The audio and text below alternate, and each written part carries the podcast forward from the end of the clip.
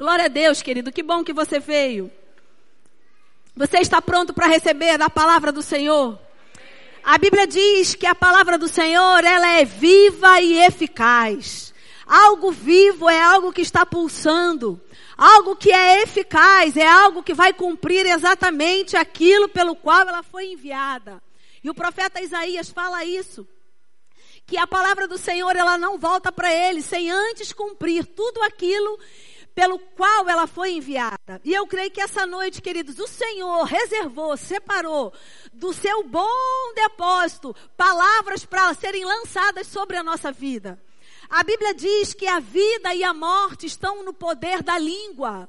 Aquilo que eu falo tem poder, aquilo que eu declaro tem poder. E sabe, queridos, isso está na Bíblia e a Bíblia foi escrita muitos anos atrás. Mas hoje, a, a psicologia já comprova que aquilo que eu falo tem poder. Há, há, há, há, estudos que comprovam pensamentos positivos são bons para a nossa vida. Quando nós pensamos positivamente, quando nós falamos positivamente, nós temos êxito.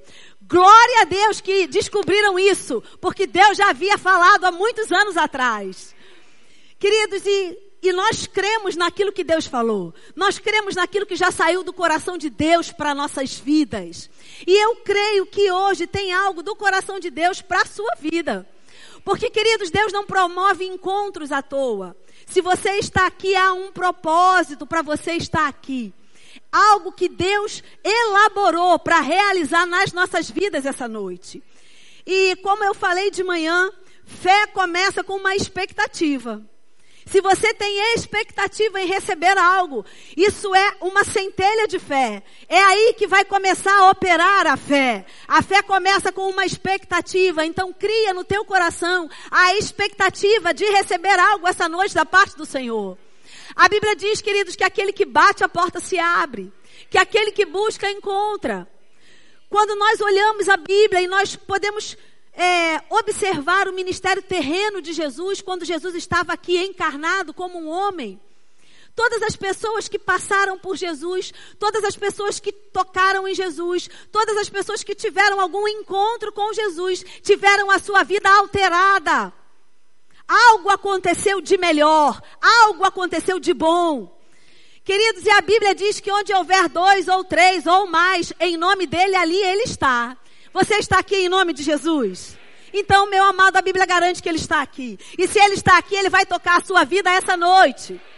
E se você tiver no seu coração a expectativa correta, se o seu coração estiver sintonizado na estação correta, eu creio em nome de Jesus que as respostas que você precisa vão chegar.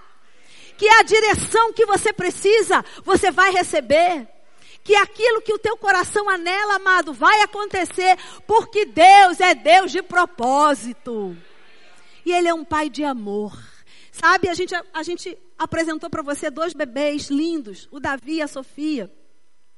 E queridos, enquanto a Stephanie estava gerando o Davi, enquanto a Juliana estava gerando a Sofia, os pais estavam cheios de expectativa com o nascimento do, dos bebês.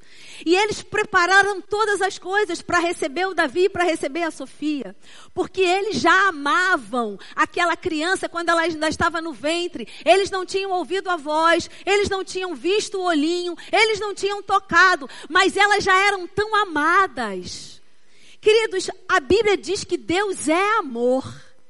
Se nós que somos limitados, podemos amar tão incondicionalmente os nossos filhos. Porque, querido, você sabe que o Davi, né, cadê? Eu, eu imagino que a Stephanie e o Jefferson saibam. E se eles, é porque Juliana e Felipe já têm um, a, a ovelhinha, não é? Mas é, Stephanie e Jefferson são marinheiros de primeira viagem. Então eu vou dizer algo que talvez é, traga uma certa desilusão para vocês. Mas quando o Davi dá aquele sorrisinho assim, ele não está sorrindo. É espasmo. Mas a gente ama tanto, não ama? A gente acredita que está sorrindo para a gente, não é assim? Amado Davi não fez nada para ser amado. Pelo contrário, ele deixa a Stephanie sem dormir. Ele suga o leite da Stephanie. Ele faz caquinha. Ele não faz absolutamente nada para ser amado. Mas, queridos, eu vou dizer, Stephanie e Jefferson são perdidamente apaixonados pelo Davi. Sabe o que é isso? Amor incondicional. O Davi não precisou fazer nada para ser amado pelos pais. Ele só existe. E só o fato dele existir é o suficiente para os pais o amarem. Querido, o fato de você existir já é o suficiente para Deus te amar. Ele te ama, meu amado.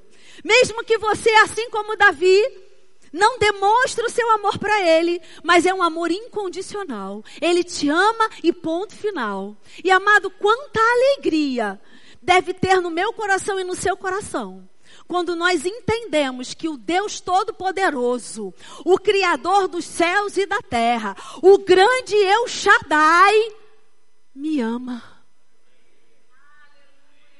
Ele me ama. Eu não sou mais uma na multidão, ele sabe meu nome, ele sabe onde eu moro, ele sabe os meus sonhos e os meus desejos. Ele planejou algo para minha vida. E a Bíblia nos garante lá em Jeremias que são planos de paz e não de mal, para nos dar um futuro e uma esperança. Sabe por quê? Porque Jefferson, Stephanie, Juliana e Felipe fazem planos para a Sofia e para o Davi.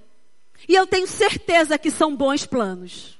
São planos de paz e não de mal, para dar um futuro melhor para os filhos.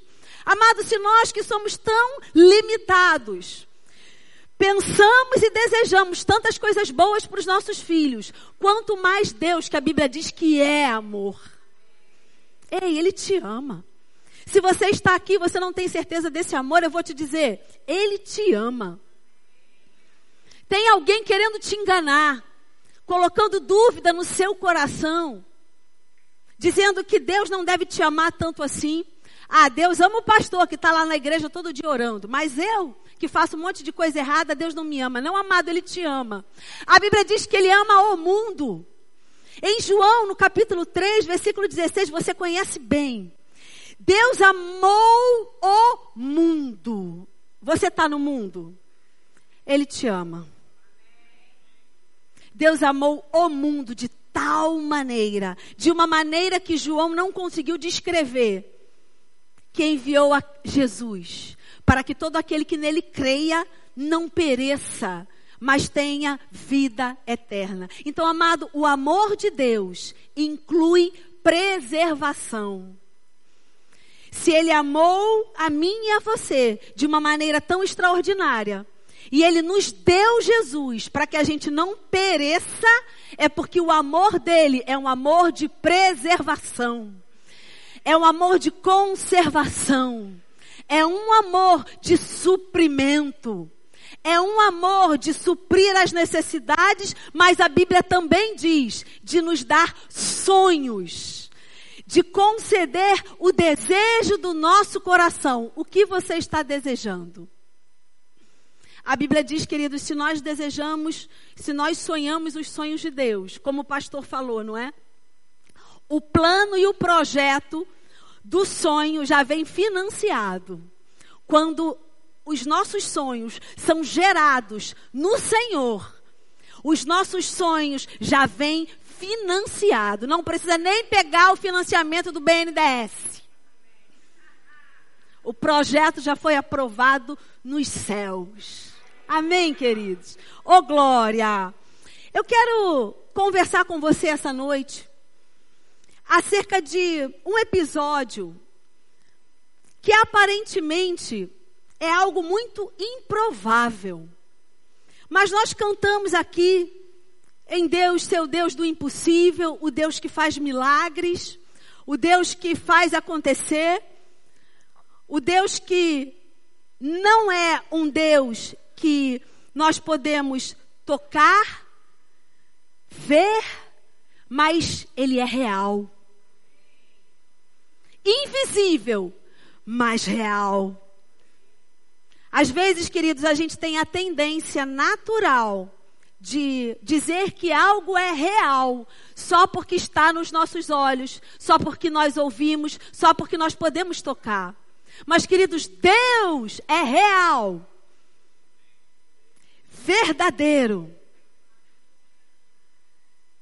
E esse Deus real, verdadeiro, que criou todas as coisas, que soprou o fôlego de vida lá no boneco de argila, no Éden, soprou de dentro dele a vida, dentro de Adão. E depois toda a humanidade foi criada, foi gerada. Quando você estava lá dentro do, da sua mãe, Deus soprou fôlego de vida dentro de você e você passou a ser alma vivente. Quando você nasceu de novo, Deus soprou uma nova vida do seu espírito dentro de você. E você nasceu uma nova criatura. Esse Deus que é o Deus da vida. Esse Deus que tem fôlego de vida, Ele tem fôlego para você essa noite.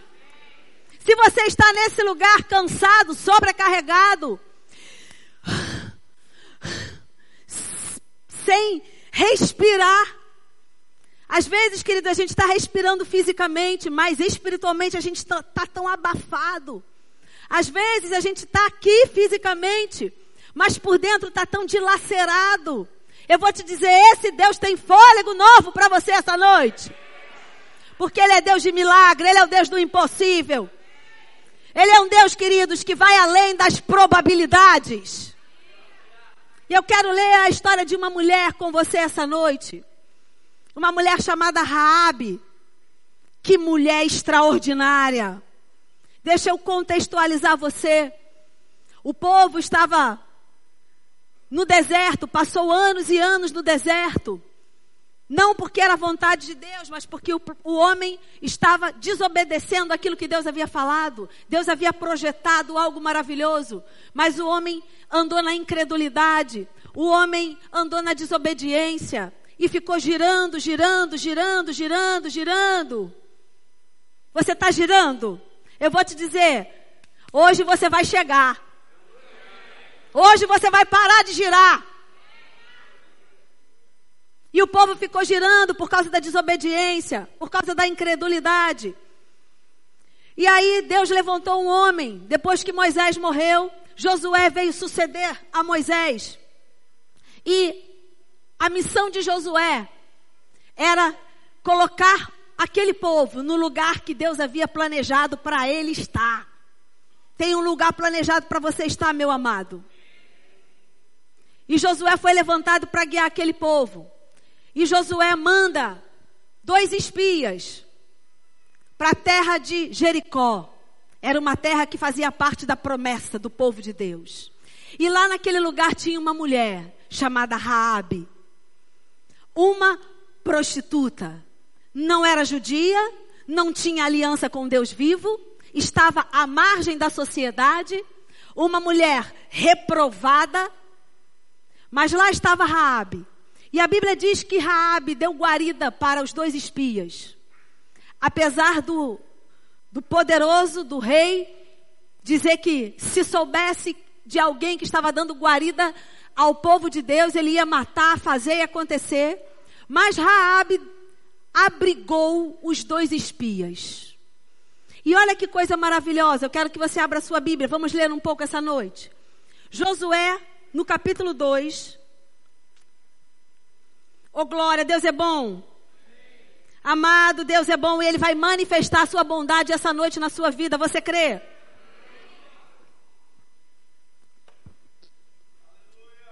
Glória! Desse jeito aí, irmão. Amado, eu gosto de vibração. Isso! Eu gosto de vibração porque eu estou viva. Você está vivo? Tem sangue aí na tua veia? Oh, aleluia! Josué no capítulo 2, no versículo 8, diz o seguinte: Antes que os espias se deitassem, foi ela ter com eles ao eirado e lhes disse: Bem sei que o Senhor vos deu esta terra e que o pavor que infundis caiu sobre nós, e que todos os moradores da terra estão desanimados. Porque temos ouvido que o Senhor secou as águas do Mar Vermelho diante de vós, quando saístes do Egito, e também o que fizestes aos dois reis dos amorreus, Seom e Og, que estavam além do Jordão, os quais destruístes. Ouvindo isso, desmaiou-nos o coração, e em ninguém mais há ânimo algum, por causa da vossa presença. Porque o Senhor, vosso Deus, é Deus em cima nos céus e embaixo na terra. Meu amado, uma mulher que não conhecia Deus, uma mulher que não tinha aliança com esse Deus, uma mulher que não fazia parte do povo judeu, ouviu falar nos milagres que esse Deus Todo-Poderoso estava fazendo. Que aquele povo atravessou em terra seca. Que os inimigos daquele povo eram destruídos. Que esse Deus tirou esse povo do Egito, debaixo do jugo de Faraó. Mas aquele povo saiu do Egito cheio de bens. Não saiu na miséria. Raabe ouviu falar desse Deus. Ela conhecia esse Deus de ouvir falar de um Deus distante. Mas amados, essa mulher quando ela ouviu falar desse Deus, ela permitiu que fé fosse gerada. Quando ela ouviu falar que esse Deus Todo-Poderoso fazia, acontecia, que aqueles que tinham aliança com esse Deus eram guardados, preservados, que aqueles que tinham aliança com esse Deus não passavam necessidade, porque mesmo no deserto, o maná caía todos os dias, fresco do céu. Mesmo no deserto, a Bíblia diz que as roupas não se puíam. Mesmo no deserto, a Bíblia diz que os pés não cresciam. Mas eu e você sabemos que era impossível o pé não crescer. Mas a revelação que o escriba tinha era que o pé não crescia. Mas na verdade o que crescia era a sandália. Porque ninguém podia ser adulto com o pé pequeno. Então o pé crescia. Mas amado, milagre é maior ainda do que o pé não crescer. Porque a sandália crescia junto com o pé. A roupa não puía. O povo tinha maná caindo do céu todos os dias. Ela ouviu falar desse Deus, todo-poderoso, que à noite enviava coluna de fogo para guiar o povo, que durante o dia enviava a fumaça para proteger o povo, para refrescar o povo. Que Deus é esse? Meu amado, só de falar desse Deus eu já estou tremendo. Estou descrevendo Raabe. Se tem duas pessoas que têm aliança com esse Deus, eu vou abrigar essas pessoas. Porque esse Deus é poderoso. Amado, e ela abrigou os dois espias. E eu quero ler com você, capítulo 6. A gente vai ler algumas coisas e depois o Espírito vai fluir. Josué capítulo 6. Josué tinha uma missão, uma instrução de Deus para que a muralha caísse. Deus disse: vai rodear a muralha. Depois que você rodear seis dias, no sétimo dia você vai dar mais sete voltas em volta da muralha. E no determinado momento você vai gritar. Você vai falar com as circunstâncias. Você vai dar uma ordem para essa muralha e ela vai cair. Meu amado, pensa em Raabe. Pensa nessa mulher no meio disso tudo. Ela só tinha ouvido falar de um Deus de milagre. Ela não fazia parte da aliança, ela era uma prostituta, ela era um, é, é, é, a margem da sociedade. E ela teve a oportunidade. Diga, Deus é Deus de oportunidade. Ela teve a oportunidade de abrigar os dois espias. E debaixo dessa instrução de Deus, no versículo 13 diz o seguinte: Os sete sacerdotes que levavam as sete trombetas de chifre de carneiro diante da arca do Senhor iam tocando continuamente. Tá vendo aí o ministério de música porque a gente manda vocês cantarem toda hora? Os homens armados iam adiante deles e a retaguarda seguia após a arca do Senhor, enquanto as trombetas soavam continuamente. No segundo dia rodeavam outra vez a cidade e tornaram para o arraial. E assim fizeram os, os seis dias.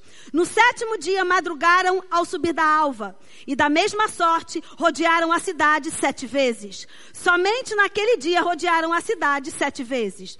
E sucedeu que na sétima vez, quando os sacerdotes tocavam as trombetas, disse Josué ao povo: Gritai, porque o Senhor vos entregou a cidade. Porém a cidade será condenada, ela e tudo quanto nela houver. Somente viverá Raabe, a prostituta, e todos os que estiverem com ela em casa, enquanto escondeu os mensageiros que enviamos. Amado, deixa eu te dizer, se você serve ao Senhor,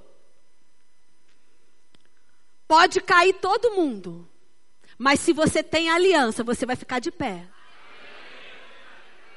E não só você vai ficar de pé, mas os que estiverem com você a tua família. Amado, se levanta porque o diabo não pode levar a tua família, não. Toma posse da tua família. A promessa era para Raabe, mas era para o pai, para a mãe, para os irmãos e para mais quem tivesse naquele lugar. Quero ler mais um versículo com você. é, 25. 24. Porém, a cidade e tudo quanto havia nela queimaram-no. Tão somente a prata e o ouro e os utensílios de bronze e de ferro deram para o tesouro da casa do Senhor. Mas Josué conservou a vida a prostituta Rabi e a casa de seu pai e tudo quanto tinha e habitou no meio de Israel até os dias de hoje, porquanto escondera os mensageiros. Meu amado, deixa eu te dizer a pergunta dessa noite. Rabi não tinha aliança. Rabi não fazia parte do povo, mas Rabi abrigou os mensageiros. Rabi foi guardada Raabe foi protegida. A família e os bens não pereceram. Eu vou te perguntar, você tem aliança? Você está selado com o espírito da promessa. Você foi lavado e remido com o sangue do Cordeiro. Se numa aliança inferior, alguém como Raabe foi guardada e preservada. Alguém como Raabe teve seus bens guardados. Alguém como Raabe, a Bíblia diz que não foi tocada nem ela, nem sua família e nem seus bens. Por que que você está com medo? Por que que você está permitindo que o diabo te engane? Não, meu amado. Você tem aliança. Talvez o que esteja faltando, eu vou te dizer, fé. Porque a Bíblia diz lá em Hebreus, naquele rol de homens e mulheres de fé, essa Raabe que não tinha aliança está lá, como uma mulher de fé. Ela creu que aquele Deus que mesmo de longe que aquele Deus que ela não tinha tanta informação assim, mas que ela sabia que era poderoso. Ela creu que aquele Deus podia fazer alguma coisa por ela. Amado, você está crendo que esse Deus pode fazer alguma coisa por você essa noite? A Bíblia diz, queridos, que fé é certeza. Fé é certeza. Então tem que haver certeza no teu coração, mas eu não estou vendo. Mas fé é certeza. Fé chama a existência aquilo que não existe como se já fosse. Isso é fé. Então começa a chamar a existência aquilo que você precisa. Começa a trazer com os braços da tua fé aquilo que você precisa, porque Raabe fez isso. E queridos, deixa eu te dizer o que é mais que Raabe fez. A Bíblia diz que Raabe foi uma matriarca da linhagem de Jesus. Mateus capítulo 1. A gente não vai ler tudo. Eu vou ler só um pedaço para você. Lá em Mateus, Evangelho de Mateus, no capítulo 1, no versículo 5. Começa lá, livro da genealogia de Jesus Cristo. No capítulo 5 diz o seguinte, no versículo 5 diz o seguinte: Salmão gerou de Raabe a Boaz, este de Ruth gerou a Obed, este de Obed a Jessé. E aí vem toda a linhagem. Jessé gerou Davi, que gerou Darã, que gerou Darã, que gerou Jesus. Meu amado, Rabi está na linhagem real. E você? Uhul! Rabi está na linhagem real. Sabe o que, que fez a diferença na vida de Rabi? Diga fé! Mas e as circunstâncias? Estavam lá. Estão para você? Estão para mim também. Jesus disse que no mundo nós teríamos aflições, mas que nós tivéssemos bom ânimo, que nós não nos deixássemos levar pelas circunstâncias, que nós não fôssemos enganados pelas más notícias. Queridos, há um Deus sobre a terra. Esse Deus é o Deus Todo-Poderoso. E esse Deus, ele disse: é importante que eu envie alguém para substituir os meus filhos que estão lá, que erraram a rota, que erraram o caminho em Adão. Erramos o caminho em Adão. Desobedecemos em Adão. Nos separamos de Deus em Adão. Mas a Bíblia diz que houve um Adão, mas que também houve um último Adão. E esse último Adão se chama Jesus Cristo, que veio ao mundo, encarnou, foi gerado por uma mulher, outra mulher extraordinária chamada Maria. Já falei de Maria para vocês aqui. Que mulher extraordinária. Porque nós olhamos para Maria e pensamos, ah, Maria gerou. Não, amado. Maria era virgem. Numa cultura que, que não poderia casar sem ser virgem, porque ela poderia até ser morta. Maria tinha um compromisso com o homem. Maria era uma jovem, mas Maria, uma mulher extraordinária, uma mulher cheia de fé, quando foi visitada pelo Espírito Santo e o Espírito Santo trouxe uma proposta para ela, Maria disse: cumpra em mim o teu querer. Uma mulher extraordinária, uma mulher cheia de fé, uma mulher ousada, uma mulher cheia de graça. E essa mulher, Maria, gerou o Salvador. E esse Salvador veio ao mundo, amado, com uma missão de nos trazer de volta, de nos resgatar, de nos colocar de novo naquele Éden, que um dia nós abrimos mão dele. Um dia Adão entregou os benefícios de viver naquele lugar. Mas Jesus veio resgatar esse benefício, restaurar essa condição. Amado, que Deus maravilhoso, como o pastor Josias gosta de dizer, o Deus ofendido providenciou o cordeiro para aplacar a sua própria ira. Porque a Bíblia diz que Jesus foi a propiciação. Jesus veio aplacar a ira de Deus, porque Deus estava irado por causa do pecado. Mas esse Deus irado, esse Deus ofendido, planejou a vinda de Jesus para nos resgatar, para ter os filhos de volta. Sabe, queridos, essas duas famílias lindas que vieram aqui, eu fico pensando, né, na, na, na, na vovó e no vovô, no dia de domingo, a mesa cheia da casa deles, com todos os filhos, os genros, as noras, os netos, Que coisa maravilhosa. Eu penso sobre isso. Eu penso na mesa da minha casa cheia com os meus, meus filhos, minha nora, meu genro, meus netos. Que momento glorioso deve ser esse. Eu ainda não tive. Tinha na minha infância, na casa dos meus avós, mas eu era criança, mas eu fico imaginando o vovô e a vovó sentado ali, vendo a, a, a, os filhos reunidos. Queridos, eu penso em Deus. Quando olha para uma igreja assim, por exemplo, e vê os filhos reunidos, e vê os filhos andando em unidade, e vê os filhos resgatados. Amado, Jesus veio nos resgatar. Isso é maravilhoso, porque isso é o amor de Deus em operação na nossa vida. Queridos, se nós cremos, não vimos Jesus naquela cruz, mas nós cremos. Nós não vimos Jesus ressuscitar, mas nós cremos. Se nós cremos em tudo isso, por que que você não vai crer que Deus está interessado em tirar você das circunstâncias adversas?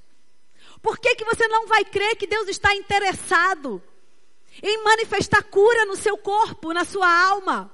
Por que, que você não vai crer que Deus está interessado em financiar o teu projeto? Amado, Raabe não teve problemas em crer que aquele Deus que ela estava ouvindo falar era poderoso para preservar a vida dela, da família dela e os bens dela. Ao ponto dessa mulher, que não tinha aliança, está na genealogia do Cristo. Oh glória, mulher poderosa. Aleluia. Oh glória. Deus é bom, amém, queridos.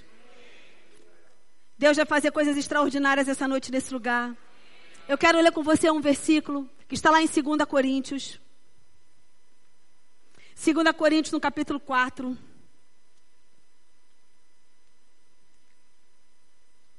Eu vou ler para você na tradução da Bíblia King James.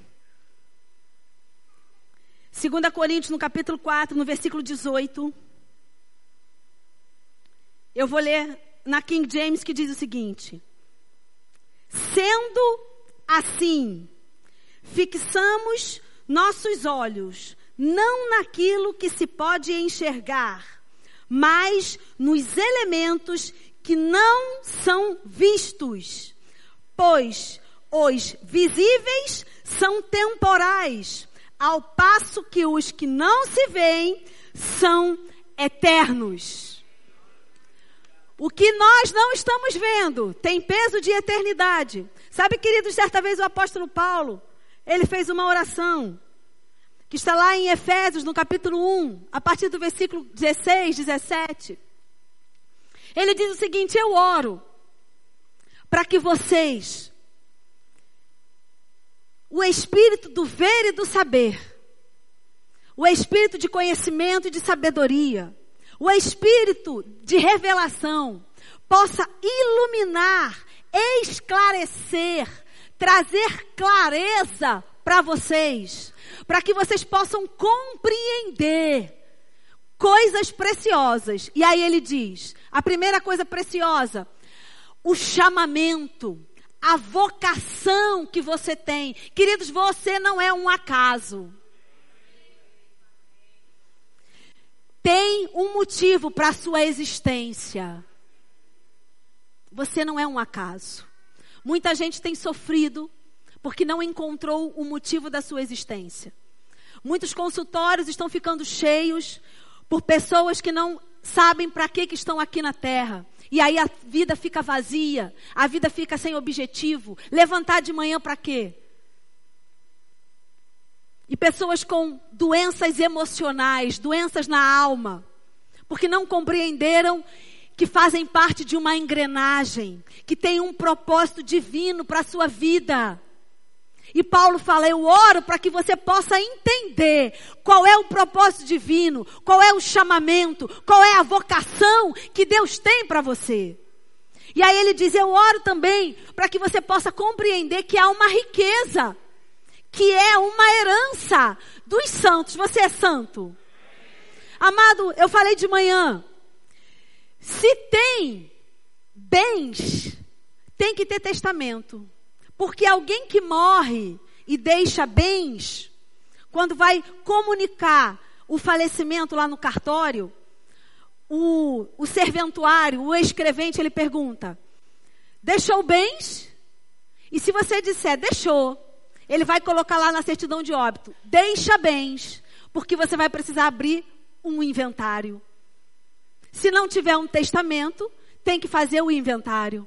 Então, quem tem bens, deixa um testamento. E o apóstolo Paulo ora e fala assim: Ei, tem uma herança para vocês. E é uma herança maravilhosa. E eu oro para que vocês possam compreender qual é essa herança. A herança dos santos. A riqueza dessa herança. E eu oro para que vocês possam compreender também que há um poder que a gente não vê, mas que é, é real. É invisível, mas é real. Há um poder. Então, queridos, na sua vida tem um chamamento, tem uma vocação, tem algo para você fazer. Tem um quebra-cabeça que só você se encaixa. Já brincou de quebra-cabeça? Eu sou péssima. Péssima. Porque eu não gosto de coisa muito demorada. E aí, quando aquele negócio começa a ter que pensar, analisar, projetar, ver aqui, pega a caixa, olha isso, olha aquilo, aquilo já vai me dando uma gastura. E aí, às vezes, a gente não força a peça. Tu olha assim e fala, eu acho que é aqui. Aí, hum, hum, mas não é. Aí não encaixa. Então, meu amado, deixa eu te dizer. Você pode estar tá achando que está sendo pressionado. Parece que estão querendo encaixar você num lugar que não é teu. Tem um lugar que só cabe você. E quando a gente está no lugar que não é nosso, dá essa sensação de aperto. Porque não é nosso aquele lugar. Tem um lugar que é teu. Teu pai que te formou, que te projetou. O Deus Todo-Poderoso, o grande é o Shaddai, mas que é teu pai. Ele projetou um lugar para você. Só cabe você. E o apóstolo Paulo diz: Eu oro para que você entenda qual é esse lugar. E que não é só isso. Tem mais, porque Deus é Deus de abundância. Meu amado Deus é Deus de abundância. Eu ouvi no outro dia algo que eu falei, meu Deus, que coisa tão simples, mas tão maravilhosa de se pensar. Eu estava ouvindo uma, uma mulher e ela estava dizendo: no meu quintal tem uma um pé de, de amora, uma amor, amoreira. E eu fico impressionada eu não sei nem se aquela mulher é cristã, eu estava ouvindo por outros méritos. E aí ela falou assim, e eu fico impressionada, porque aquela amoreira, amoreira? Amoreira. Ela não dá a quantidade de amora das pessoas que tem na minha casa. Ela é abundante em dar amora. Na minha casa tem quatro pessoas. Ela não dá quatro amoras ela fica carregada de amoras. Sabe por quê? Porque quem criou aquela amoreira foi um Deus de abundância. E esse Deus de abundância não dá uma manga na mangueira. Ele carrega aquela mangueira de manga. Ele não dá um peixinho no mar. Ele encheu o mar de peixe. E amado, e ele deu o poder de multiplicar para cada semente. Então, cada semente carrega dentro dela o poder da multiplicação. Assim como os animais, assim como eu, assim como você. Sabe por quê? Porque Deus é Deus de abundância. E esse Deus de abundância tem um plano e um propósito para a sua vida, que não é de escassez, que não é de falta, que não é de conta-gota. É um plano de abundância, é um plano de multiplicação. Sabe, queridos, eu gosto demais daquela passagem da multiplicação dos pães e peixes. Por duas vezes Jesus multiplica pães e peixes. E eu vou te dizer, sobra. A Bíblia diz que todo mundo se fartou. E sobraram ainda doze cestos. Da outra vez todo mundo se fartou. E sobraram não sei quantos cestos. Porque Deus é Deus de abundância, Deus não é Deus de continha. Deus não é Deus de menos, Deus é Deus de muito.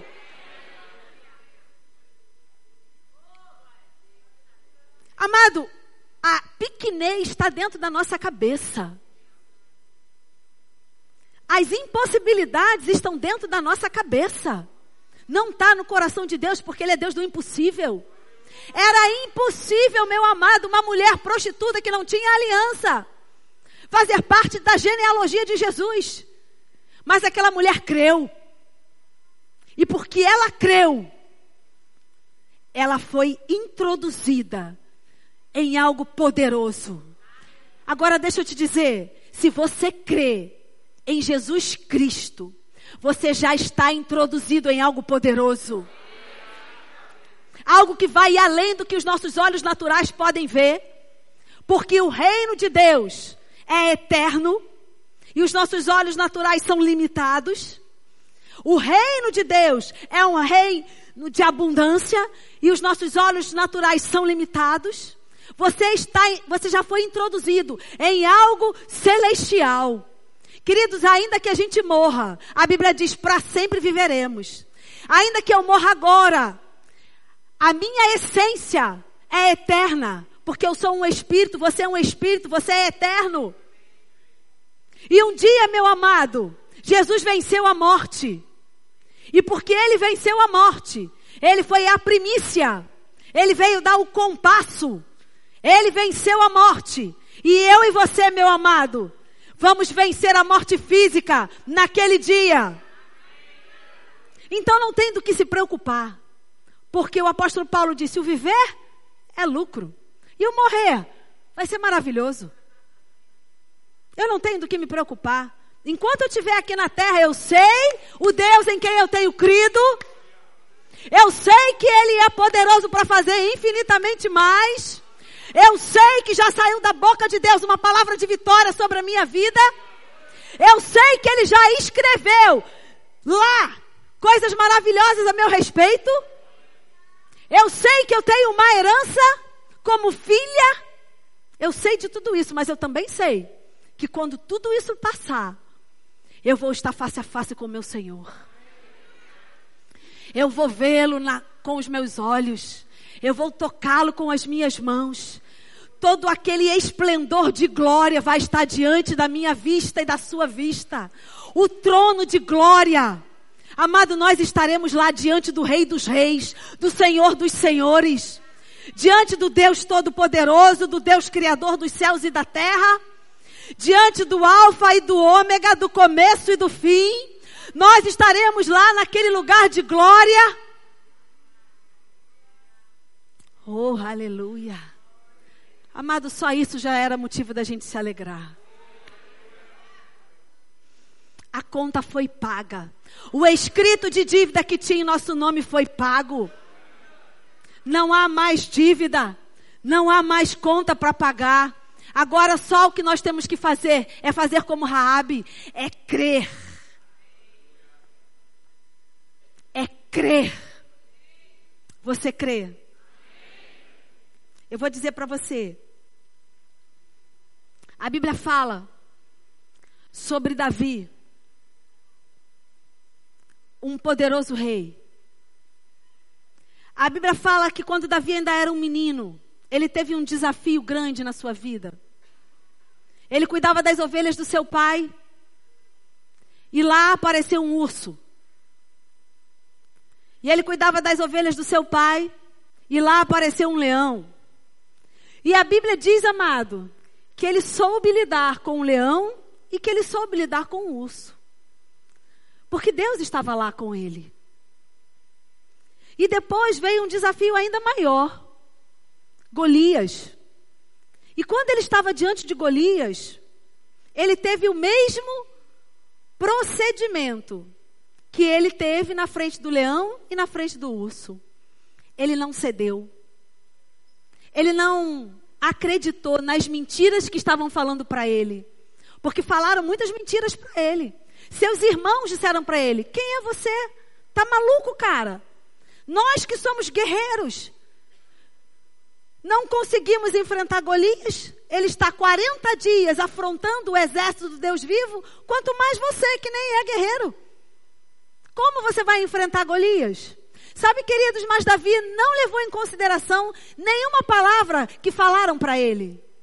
Ele sabia quem ele era, ele sabia em quem ele estava crendo, ele sabia o poder que estava ao lado dele. E ele, quando ele viu Golias afrontando o povo de Deus, o que saiu da boca de Davi?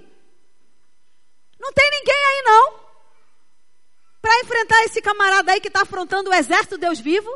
Pois eu vou dizer uma coisa: eu venci o leão, eu venci o urso. Quem é esse incircunciso filisteu? Meu amado, eu vou te perguntar hoje: quem é esse incircunciso filisteu que está te afrontando? Sabe de uma coisa, meu amado? Raabe tinha duas alternativas. Ou ela ia morrer junto com todo mundo, porque a casa dela ia ser destruída com a muralha. Ou ela ia acreditar num Deus que ela ouviu falar, que era poderoso, que abriu o mar, que fez o povo passar em terra seca. Ela não viu, não. Ela ouviu falar. Eu vou te dizer, você não viu Davi ganhar de Golias, mas você não ouviu falar?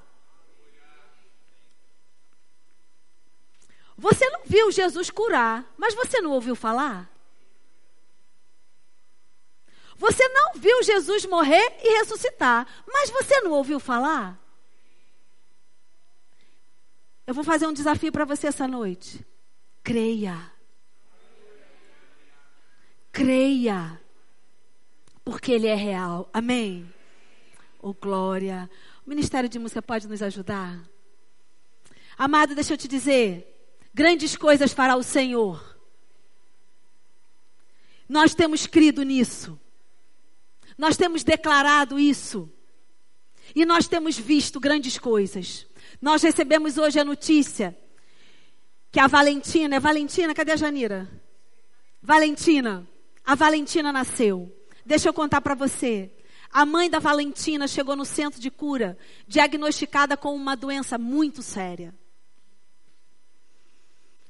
E ela foi fazer um tratamento. E o laudo foi pior ainda. Porque além dela ter uma doença muito séria, o laudo era que ela não poderia engravidar. Mas, queridos, aquela mulher creu em um Deus que estava sendo apresentado para ela. Ela creu que aquele diagnóstico que não era favorável não poderia ter vindo de um Deus que é amor. Ela creu que aquele diagnóstico que era ruim não poderia ter vindo de um Deus que fez os céus e a terra e todas as coisas e colocou o homem para desfrutar do Éden. Ela se recusou a crer que um Deus bom, de amor, que deu Jesus para a humanidade caída, para a humanidade que é inimiga de Deus, mas esse Deus ofendido deu, ela se recusou a crer que esse Deus tinha alguma coisa a ver com aquilo. Pelo contrário, ela creu num Deus de amor. Ela creu num Deus que poderia mudar toda a história dela. E meu amado, hoje nós recebemos a notícia. A Valentina nasceu. Era tão improvável. Era tão improvável que uma prostituta que não tinha aliança pudesse fazer parte da genealogia do rei. Era tão improvável. Quantas coisas improváveis, meu amado, o diabo tem colocado diante de você. Eu vou te dizer, nenhuma delas pode ficar em pé.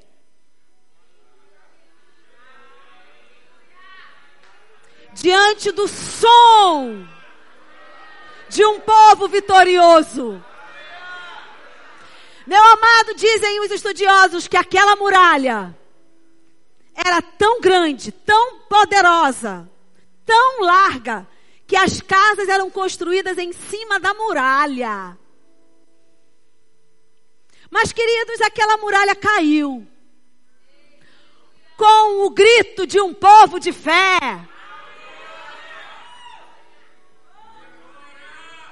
Com o som das trombetas. E com a convicção de que Deus é poderoso para fazer infinitamente mais. Qual é a tua muralha? Qual é o relatório negativo? O que é que está te dizendo que é impossível? O que é que é improvável? Você pode se colocar de pé. oh, aleluia! E você vai bradar, a gente vai bradar. Sabe, queridos? A Bíblia diz que quando o povo de Israel ganhava as suas batalhas, os outros povos ouviam o brado de júbilo e ficavam apavorados. Eu sei que dentro de você tem um brado de vitória, porque quando o seu time ganha o campeonato, você se alegra e grita. Eu sei que dentro de você tem um brado de vitória. Então você vai dizer para aquilo que é impossível, para a muralha, para aquilo que você fala que é improvável. Você vai gritar, você vai dizer: muralha, você vai cair, porque eu estou em Cristo. Eu estou em Cristo. Eu estou em Cristo. Oh,